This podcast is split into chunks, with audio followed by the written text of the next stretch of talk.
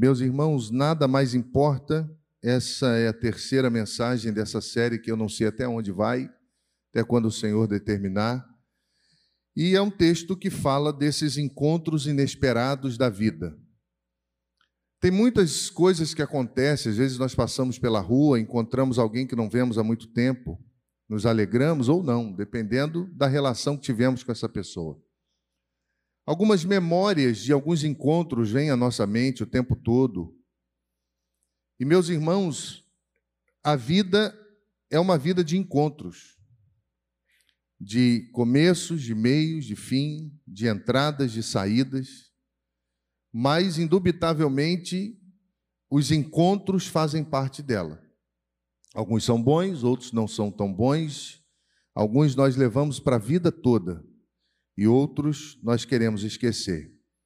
E esse texto é um texto que fala de um encontro diferenciado, de um encontro que muda tudo, que muda a rota, muda o coração, que nos faz entender que Deus conhece as nossas dores, nos faz entender que Deus sabe, Ele não somente cria, mas como governa e sustenta todas as coisas. E quando nós vamos ler esse texto, se você conhece a palavra de Deus, você sabe que Estevão falou sobre Moisés. E segundo Estevão, ali Atos dos Apóstolos, quando estava defendendo a sua fé antes de ser apedrejado, se você acreditou que Moisés era gago a sua vida toda, quem já ouviu isso? Só eu? Perguntar não. Quem já ouviu que Moisés era gago? E que o problema dele era ir a Faraó porque ele era gago. Meus irmãos, tem alguma coisa aí que a gente precisa aprender, porque Estevão, ele vai falar de Moisés. Abre a sua Bíblia aí. Atos dos Apóstolos, capítulo 7.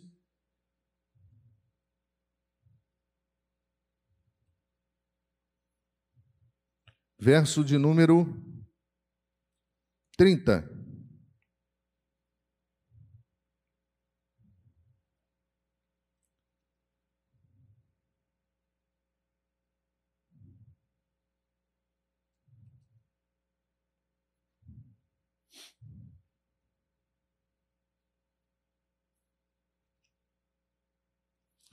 Diz o texto: Descorrido 40 anos, apareceu no deserto Monte Sinai um anjo por entre as chamas de uma sarça que se ardia. E Moisés, porém, diante daquela visão, ficou maravilhado e, aproximando-se para observar, ouviu a voz do Senhor. E existe outro texto que eu me perdi nele agora, que Estevão vai dizer a nós outros que Moisés, ele era um cara que falava muito bem. Durante o meu sermão eu vou me achar e eu vou te compartilhar. Mas o fato da narrativa de Estevão na sua defesa, ele vai trazer ao nosso coração um ponto na história, porque ele diz que uh, esse período que Moisés estava com Jetro, esse período uh, que ele estava ah, apacentando as ovelhas do seu sogro, durou 40 anos. Então ele fica 40 anos no Egito, ele é ensinado na melhor escola do mundo, com a melhor educação, tem um problema com o egípcio, quando ele vê um egípcio maltratando um hebreu, e ele vai, mata o egípcio e foge porque conhecia as leis. E nessa fuga ele fica 40 anos. Eu achei o texto aqui, verso 22 no capítulo 7. Olha o que que Estevão falou de Moisés. E Moisés foi educado em toda a ciência dos egípcios, era poderoso em palavras e obras. Ele era poderoso em e obras. Então, quando nós vamos olhar para a história de Moisés, nós vamos perceber, meus irmãos, que esse encontro nada mais foi proposital do que colocá-lo na rota da vida que Deus tinha traçado para ele desde antes da fundação do mundo.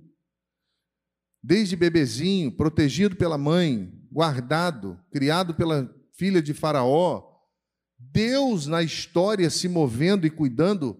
Agora, ele não vai voltar para o Egito porque ele falava atropeladamente?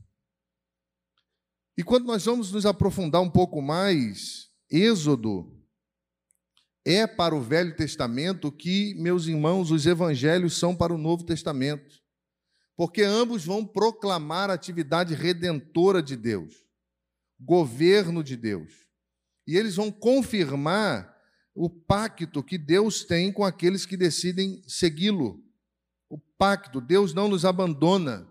E eles vão falar sobre essa revelação divina, sobre esses encontros que fazem parte da nossa história e propriamente sobre a ação de Deus nos colocando de volta. O êxodo ele é caracterizado também por um grito de vitória, porque não existe vitória maior do que a vitória de nos encontrarmos com o Senhor ou de termos o Senhor encontrando-se conosco. Nada na vida cristã. A música que nós temos é maravilhosa, o prédio é maravilhoso, mas nada disso tem razão de ser se estar aqui não é fruto desse encontro. Se estar aqui não é fruto desse encontro maravilhoso que um dia nos colocou na rota que Deus tinha preparado para nós. Todo o cântico de Moisés, toda vez que Moisés vai proclamar alguma coisa, ele está proclamando a grandeza de Deus. E nada mais importa, meus irmãos, do que isso. Ele teve um encontro, esse encontro se inicia em Deus, se concretiza em Deus. verso 8, na vocação de Moisés, ao falar o que ele deveria fazer, Deus disse a Moisés: Eu vi a aflição do povo, eu ouvi o clamor do povo e eu desci para livrá-los. Por que, que Deus falou com Moisés sobre o povo sendo afligido no Egito? Porque era a história dele. Por que, que Deus não falou: O que, que você está fazendo aqui? Você invadiu meu território. Por que, que você não contou para sua esposa que você é judeu? Por que, que você mentiu esse tempo todo e não contou que você matou um egípcio, que você foi assassino. Por quê? Deus não falou nada disso. Deus começa o diálogo com ele dizendo: Eu vi e ouvi a aflição do meu povo que geme no Egito. Moisés sabia disso. Deus falou de algo que fazia parte da vida dele. Deus falou de algo que fazia que, que fez com que ele fugisse durante 40 anos. E meus irmãos, isso revela a natureza de Deus. Isso revela a grandeza de Deus. Por quê? Porque Deus desceu para se encontrar com as nossas dores. E a Bíblia diz o tempo todo que Deus não está alheio às nossas dores. Pode durar 40 anos, pode durar 30 dias, pode durar dois meses, pode durar o tempo que for que você está fora dos propósitos de Deus. Deus está preparado para se encontrar com você. Essa hora vai chegar. Porque Ele não está alheio às nossas dores. Mas a vida com Deus parecia estranha para Moisés. Ele conhecia a história do povo hebreu, possivelmente, porque ele sabia quem ele era. Ele foi pressionado pela história secular, pelas maiores universidades liberais da época e pela maior, que era o Egito. Então, entre a, o conhecimento teórico da vida com Deus e a, aquilo que é pragmático da história humana, isso trazia um dualismo muito grande no coração dele. E tem muita gente que vive assim. Deus está te dando a oportunidade de se encontrar com Ele, Deus está te esperando o tempo todo. Você vem para a igreja, feliz é a, a, o jovem que tem uma avó, um pai, uma mãe que insiste para que tenha um encontro com Deus. Deus faz isso o tempo todo. Eu conheço muitas pessoas que perderam esse encontro que perderam essa oportunidade no final da vida vão se arrepender pelas escolhas que fizeram. Quando eu olho para esse texto, para a vida com Deus, para a vida de Moisés com Deus, isso era um pouco estranho, porque os autores, o homem, sempre o homem tentando explicar Deus, ele fala opção de besteira. Alguns vão dizer que foi a luz que refletiu e que a luz que refletia nesse monte, no Monte Sinai, no Monte Horebe, na, naquele lugar que era uma cadeia de algumas montanhas, é, a luz refletia e a cor daquele lugar era diferente, então ele achou que estava queimando. Meu irmão, é literal, o fogo desceu. Aconteceu uma manifestação de Deus, porque só manifestações sobrenaturais para fazer um homem que estava 40 anos fugindo de si mesmo e da sua história parar. Às vezes Deus manda uma placa e fala assim: não dobre a direita. E a gente dobra. Às vezes Deus manda uma placa de para, reduz a velocidade. E nós aceleramos. Porque nós somos mestres em burlar regras. Meu carro, quando eu entro e saio com ele, quando passa de 20 quilômetros, ele começa a apitar. Pi, pi, pi, pi, pi, pi, pi, pi, pi. Só para quando eu boto o cinto. Alguém já disse para mim, pastor, vai no ferro velho, compra um negócio de cinto solto e, bota, que aí você anda sem cinto. Alguém já disse, vai no eletricista, tira esse barulho em nome de Jesus. Porque nós somos mestres em burlar regras. Aquilo não foi feito para nos proteger? Aquilo não foi feito, não era nem para ter isso, irmãos, é porque nós somos mal educados. A nossa cultura, a nossa história como brasileiros, nós queremos dar jeitinho em tudo. E se Deus botar uma placa, você vai continuar virando. Quando Deus fala assim: olha, não dá o carro para o seu filho ou para sua filha, ou não vai fazer isso, ou não compra isso, ou não vende aquilo. Irmãos, são regras que devem ser obedecidas, foram estabelecidas para o nosso bem. Mas nós burlamos, aí às vezes Deus tem que botar um buraco no meio da estrada, para a gente entender que não pode virar ali. Moisés viu a manifestação, aquilo chamou a atenção dele. Ele não sabia que ele estava no monte de Deus. E às vezes, meus irmãos, muitos de nós também não sabemos, ou pelo menos esquecemos. Verso 3 diz: quando ele diz, Vou virar e ver essa grande maravilha, o termo hebraico, à luz dos pensadores, à luz daqueles que ficam o tempo todo na língua original tentando encontrar caminhos, o termo hebraico é: eu vou me virar e vou ver essa coisa estranha. Então, às vezes, a vida com Deus parece uma coisa estranha, mas são as coisas estranhas de Deus que nos chamarão de volta para o propósito. Quando em nossa caminhada, meus irmãos, as coisas se tornam estranhas, nós precisamos nos encontrar com Deus de novo. Como é que está a sua vida? Como é que está a nossa vida? Estar na igreja, servir a igreja, trabalhar, ter uma vida cristã saudável, isso se tornou estranho para você? Você precisa ter um encontro com Deus. Você precisa ver alguma coisa pegando fogo. Tem um livro chamado Em Chamas para Deus, já dei para alguns jovens lerem. Livro Batista. Porque quando fala de chamas de fogo, a gente já acha que é tudo coisa pentecostal, né? Livro batista, livro de crente, que não tem pentecostal nem tradicional, existe crente. E meus irmãos, esse livro fala que se o nosso coração não arder para as coisas de Deus, nós seremos presas fáceis das nossas emoções. Nós tomaremos decisões equivocadas. Nós nos perderemos na caminhada. E essa experiência de Moisés no monte de Deus vai nos mostrar que não nada mais importa na nossa vida. Nada deve ocupar o lugar de honra no nosso coração maior do que seja a nossa intimidade com esse Deus que fala, que nos chama de volta, que nos direciona, que nos exorta, que nos ensina, que nos repreende. Mas por que, que a gente investe tão pouco tempo nessa relação? Parece, meu irmão, se você conhece o texto, que o medo que fez Moisés fugir do Egito e ficar 40 anos longe não existia, não existia mais. Porque ele não fala mais nisso. Deus fala: Eu desci, eu ouvi o clamor. Deus fala das dores do coração dele. Eu vi o povo sofrendo, eu vi os egípcios maltratando e eu desci para livrá-los. Vai. E o texto diz a ideia que ele virou e foi. Ele não pensou mais nas dores, ele não pensou mais que ele era um assassino e que estava sujeito às dores daquele tempo. Sabe por que, que Deus esperou 40 anos para chamar ele de volta? Porque Deus esperou aqueles que queriam matar ele morrerem.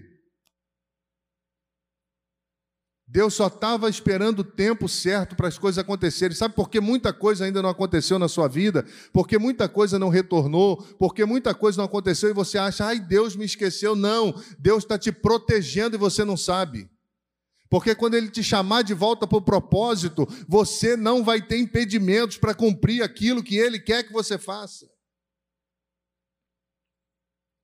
Meu irmão, alguém que vive 40 anos num lugar, aparentemente está satisfeito cuidando das ovelhas, sogro, esposa, filhos. Mas existe uma insatisfação no coração de Deus. Quando a nossa satisfação não está ligada ao seu propósito para nós. Ele não corria perigo, sua esposa não sabia o que ele tinha feito, seu sogro não sabia. E aparentemente tudo parecia bem. Mas quando ele encontra-se com o Senhor, tudo muda.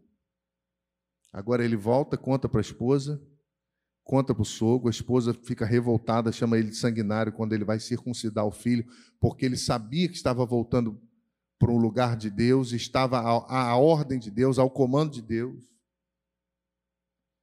E aí eu percebo que nada mais importa, irmãos, e tenho percebido isso na minha vida.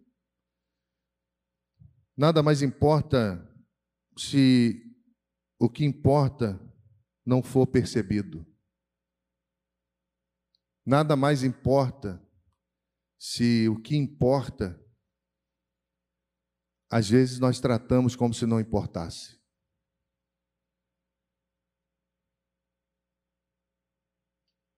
Nada mais importou para Moisés do que cumprir a missão agora que o Senhor estava chamando de volta mesmo sendo no Egito.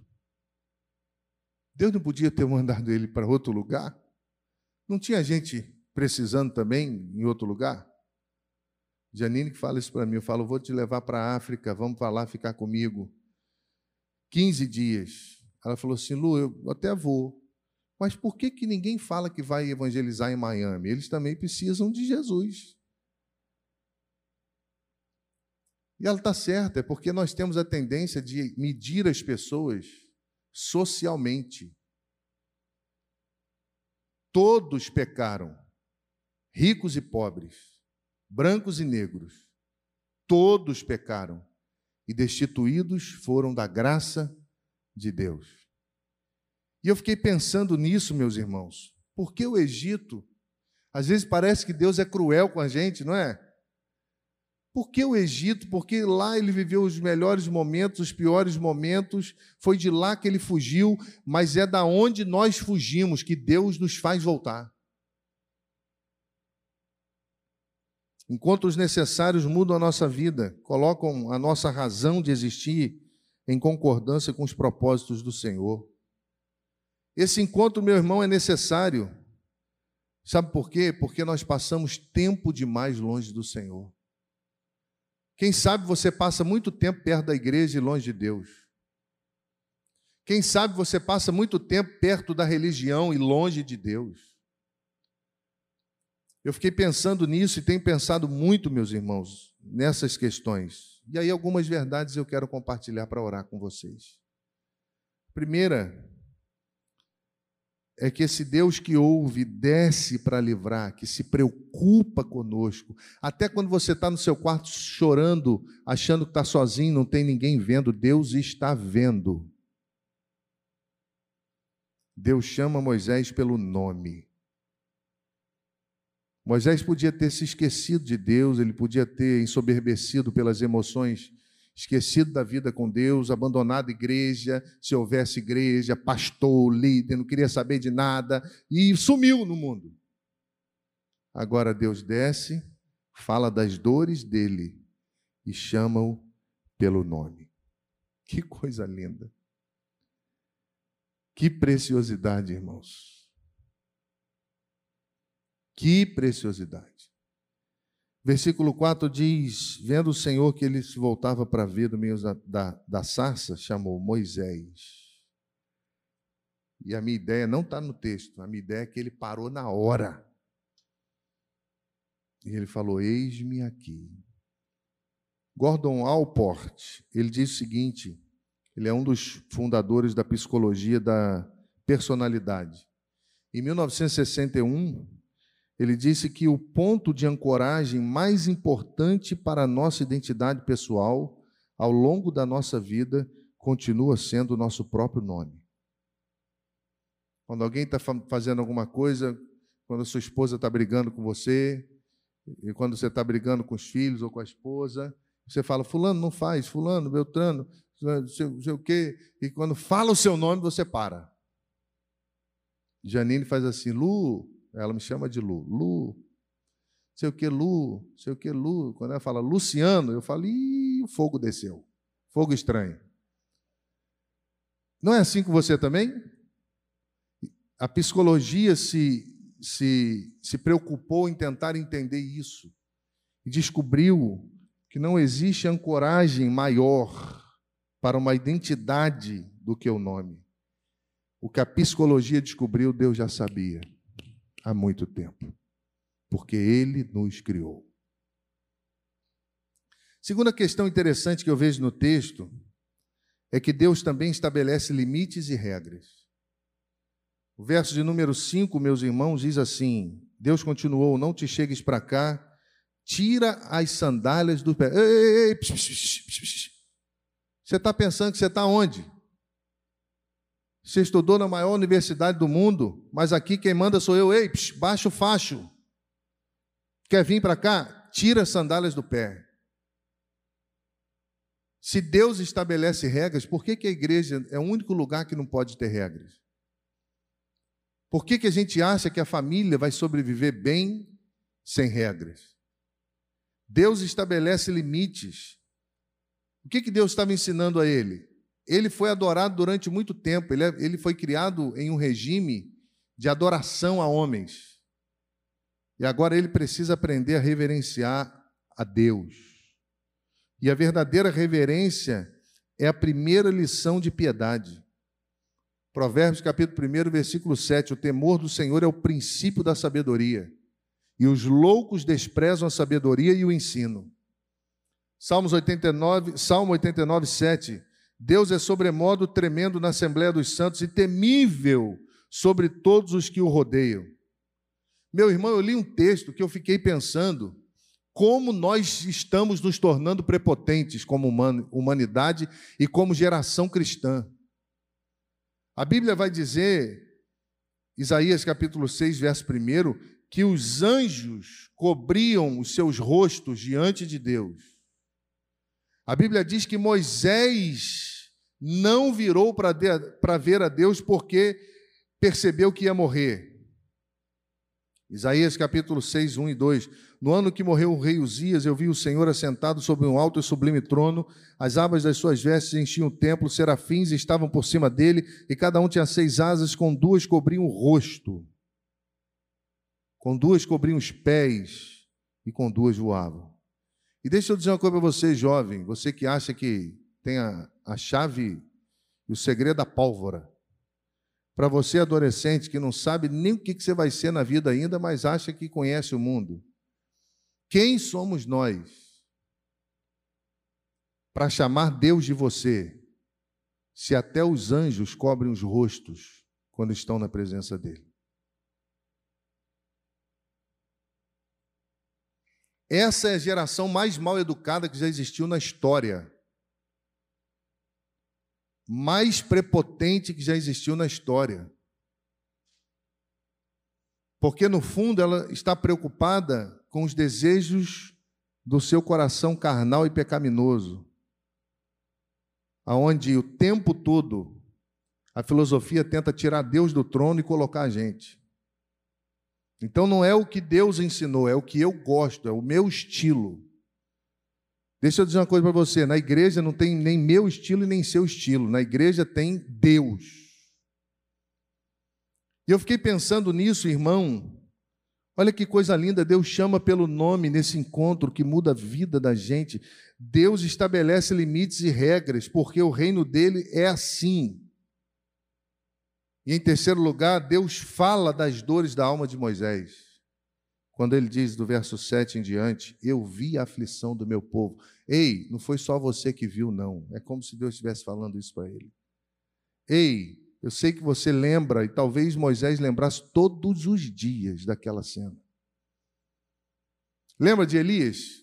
Todo mundo morreu e só eu fiquei. Deus falou: Ei, tem mais uma porção lá que eu guardei.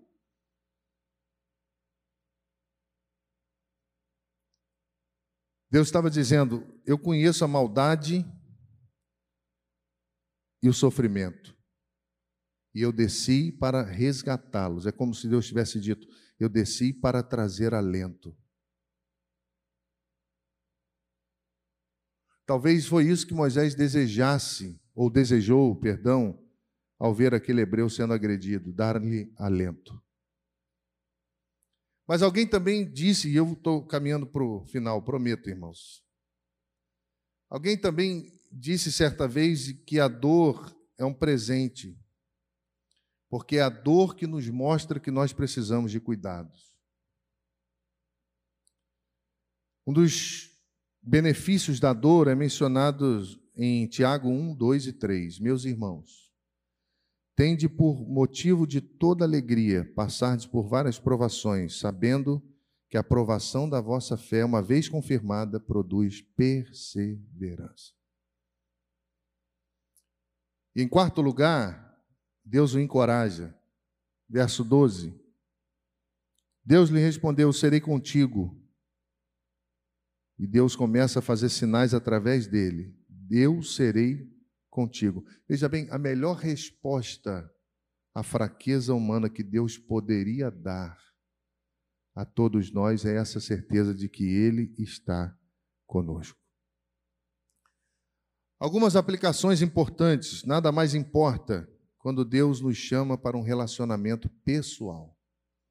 Jovem, Deus está usando seu pai, sua mãe para trazer você à igreja. Às vezes você não gosta, às vezes você fica, ah, eu quero viver a minha vida.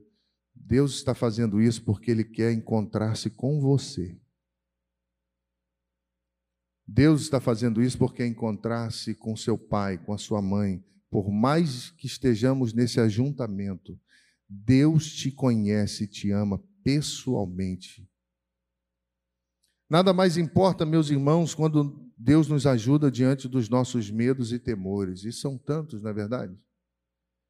A gente sofre tanto, a gente tem tantas coisas que ficam guardadas nas nossas emoções, no nosso inconsciente, e que às vezes ditam a nossa maneira de viver. Nada mais importa quando Deus dá um novo sentido à nossa vida. E a vida só tem sentido se o que sentimos e o que fazemos é o que Deus espera de nós. Moisés ele foi vencido, fugiu 40 anos. Quem foge 40 anos é porque entregou os pontos. Mas a beleza da vida cristã e a beleza de dizer que Jesus é precioso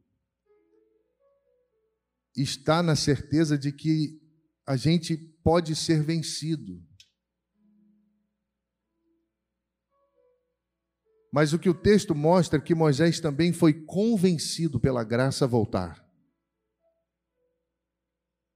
A humanidade é vencida, mas Deus, na sua grandeza, nos convence a retornar. Nada mais importa, porque temos uma missão temos um Deus piedoso que conta com a gente. E temos um povo que precisa de alento. Quantas pessoas você conhece que estão sofrendo? O que, que você está fazendo? Deus está nos chamando pelo nome. Deus está estabelecendo limites. Deus está nos impulsionando a percebermos, irmãos, que a vida só é vida se for vivida com esse sentimento de gratidão tão profundo na alma, que nos faz não olhar mais para o lado, que nos faz não reclamar do que temos, Mas não obstante a isso tudo, nos impulsiona a fazer mais, a cuidar mais. Eu não sei se Deus vai te levar para o Egito. O que eu sei é que se Ele te falar que você tem que voltar lá, Ele já preparou tudo para que você possa chegar em segurança, entrar em segurança e sair em segurança. Moisés entra, as pragas são pesadas, o conflito com o Faraó é pesado, mas ele sai, e agora sai com o povo. E no meio da festa, da celebração da libertação e do novo tempo, ele encontra-se com a sua esposa, com seus filhos, com seu sogro. Deus restabelece a vida familiar, os convence pela maravilhosa graça e eles caminham rumo aos propósitos de Deus. Que assim seja na nossa vida, amém, irmãos? Deus nos abençoe.